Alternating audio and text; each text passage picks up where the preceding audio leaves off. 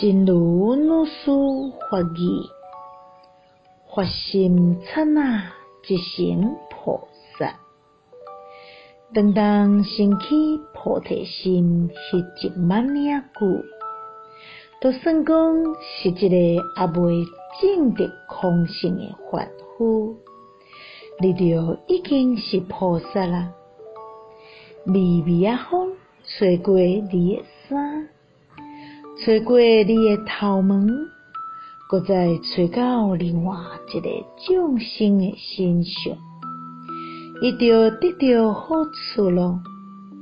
有了菩提心，你就是大宝藏，人天的应供处。发心刹那即成菩萨。当升起菩提心那一刹那间，纵然是个还没有证得空性的凡夫，你已经是菩萨了。微风吹过你的衣服，吹过你的头发。再吹到另一个众生身上，他就得到益处了。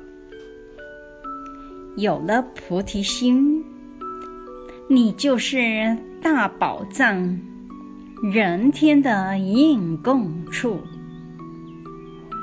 希望新生四季法语第三三六则。